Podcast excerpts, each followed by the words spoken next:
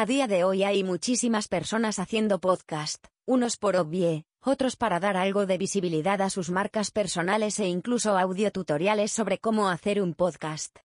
Y es que este formato de contenido está en constante auge porque permite escuchar información valiosa mientras hacemos otras cosas. Por ejemplo, puedes estar en tu coche y, en vez de escuchar la radio, colocas un podcast sobre un tema que te divierta o te cause interés, distrayendo tu atención o permitiendo que aproveches ese tiempo que solía ser improductivo en el aprendizaje de una nueva habilidad.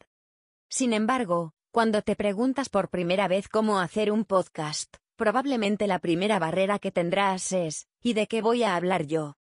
Por experiencia propia podemos contarte que en este punto varios se quedan un par de semanas, porque preparar un material interesante, dinámico, ameno y de calidad lleva su técnica y su tiempo.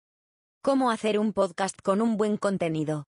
Esto del contenido no es tan complicado como aparenta, pero sí que tiene su técnica. Para poder desarrollarlo de forma armónica y orientada a darle valor a quienes te escuchen tu podcast debe manejar una estructura.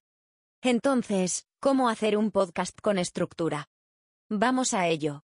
Lo primero que debes plantearte en un podcast corporativo son las distintas profundidades y objetivos del podcast. Aquí te dejamos algunas opciones. Estructura tipo sándwich. En este tipo de formato colocamos información relacionada a la promoción de los productos de la empresa al inicio y al final del podcast. Asume que los panes representan entre el 30% y el 40% del contenido, y en 70% o 60% el valor que vas a aportar a tus oyentes. Cómo hacer un podcast estilo montaña rusa. Este formato se utiliza sobre todo cuando tienes que hacer un podcast de más de 20 minutos de duración. Se trata de intercalar parte del contenido más dinámico y llamativo al inicio, en el medio y hacia el final del podcast. En los espacios intermedios puedes realizar contenido con un poco menos de efervescencia. La montaña del pico más alto. Esta estrategia la llamamos de esta forma porque a medida que va avanzando el contenido de tu podcast, va a llegar cada vez a un punto más alto, sin llegar a descender al punto meseta anterior. Esto implica que estás generando muchas expectativas hacia el final de tu grabación. Este formato es ideal para historias, narraciones o entrevistas, que muevan y conmuevan a tu oyente. Una vez que ya has decidido cómo estructurar tu podcast, tienes que entender cómo funciona la dinámica entre tu oyente y tú, además de definir los canales en los que pueden ponerse en contacto contigo para convertirse en oyentes colaboradores. Ahora que sabes cómo hacer un podcast, recuerda, nadie escuchará un podcast con 100% de contenido hablando solo sobre ti, por eso cuida el contenido de tu podcast. ¿Cómo hacer un podcast enlazado al resto de los contenidos de tu marca? Lo más común de ver a nivel corporativo es que los diferentes proyectos de social media hayan iniciado en distintos momentos de la marca. Y es que así ha sido la rutina de Internet como medio de difusión de los contenidos.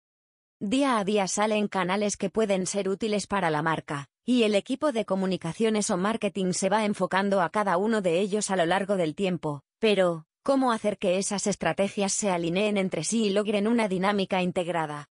Una de las respuestas más sencillas es a través de un podcast especializado que te permita ir enlazando todos los contenidos de tu marca en un gran mapa.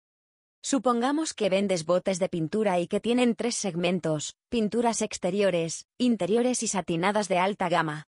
Este es un segmento particularmente difícil para conectar a través del podcast porque es un sector muy visual.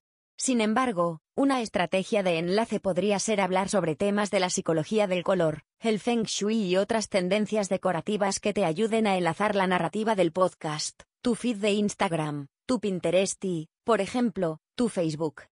Si en todos tus canales adaptas el contenido, y das píldoras de valor en cada uno, fácilmente el podcast puede ser un señalizador y condensador del contenido bastante apropiado, pues cada capítulo se encargaría de ir indicando dónde está cada parte de la información y cómo pueden conectarla.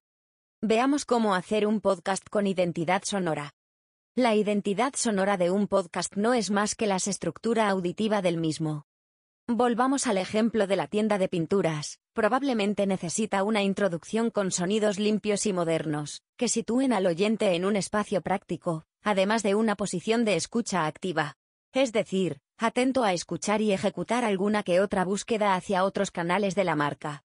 Entonces, ¿cómo hacer un podcast con una sonoridad conecte con la audiencia? Una vez que has elegido la estructura de contenidos puedes diferenciarlas con pautas sonoras, de forma que pueda tu oyente identificar cuando le estás dando una información de alto valor, cuando es contenido técnico o cuando es una acción que él o ella deben tomar. Una vez has adaptado a tu oyente con esa sonoridad, puedes incluir alguna información de tus productos en espacios de información de alto valor, y así será más fácil que tu oyente esté prestando mucha atención, pero, cuidado, esta estrategia con mucha frecuencia perderá eficacia. ¿Cómo hacer un podcast que entre en la rutina de sus oyentes? Tus oyentes tienen cosas que hacer, horarios, hobbies y rutinas. Para lograr entrar en un pequeño hueco de su agenda, te recomendamos los siguientes tips. Publica siempre el mismo día y en el mismo horario, esto hará que tus oyentes se acostumbren a esperar tu contenido. Es más fácil entrar en la rutina de tus oyentes si eres estricto con esto. Aún así, en el periodo de inicio, prueba diferentes días y horarios, identificando cuáles tienen mayor alcance.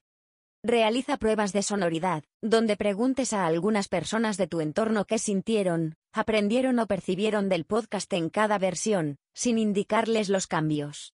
Aquí puedes probar estructura, tanto sonora como de contenido. En el principio, Procura hacer un podcast de no más de 15 minutos, mientras tu audiencia se va adaptando a tu contenido y empieza a generar retroalimentación. Es tu comunidad de oyentes la que te dirá cuándo avanzar. Identifica cuáles son las características que se esperan de la voz de los expertos de tu segmento. Por ejemplo, voz femenina o masculina, aterciopelada o más activa, más aguda, más grave, va despacio o tiene un ritmo más acelerado, una vez que la combinación correcta para tu marca esté en tus manos, analiza la producción constante y periódica del material. Esperamos que este post te haya ayudado a ver los primeros pasos del podcasting empresarial profesional. Si quieres saber más sobre este tema, puedes aprender de la mano de Chuse Fernández en su curso de podcasting corporativo.